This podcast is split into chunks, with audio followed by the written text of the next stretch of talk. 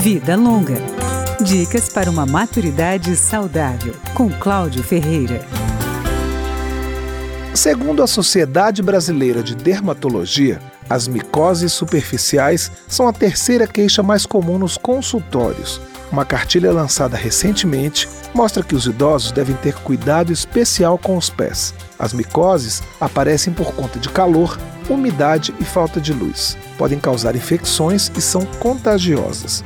O tratamento é feito com cremes ou sprays antifúngicos, mas as micoses podem ser uma porta de entrada para doenças mais sérias. Por isso, a cartilha feita em conjunto com a Secretaria da Pessoa Idosa do Governo Federal dá algumas dicas de cuidados com os pés. O idoso deve lavar os pés diariamente com sabonete, esfregando principalmente o vão entre os dedos.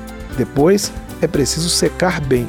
Quem tem micose deve usar uma toalha exclusiva para os pés ou um secador de cabelos no modo frio.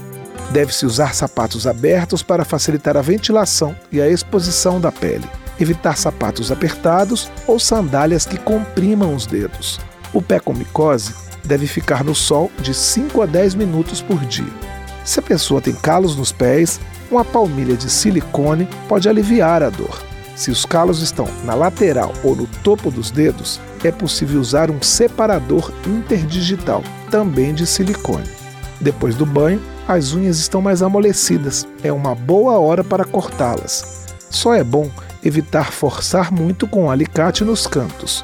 Os dermatologistas recomendam que nunca se remova a cutícula.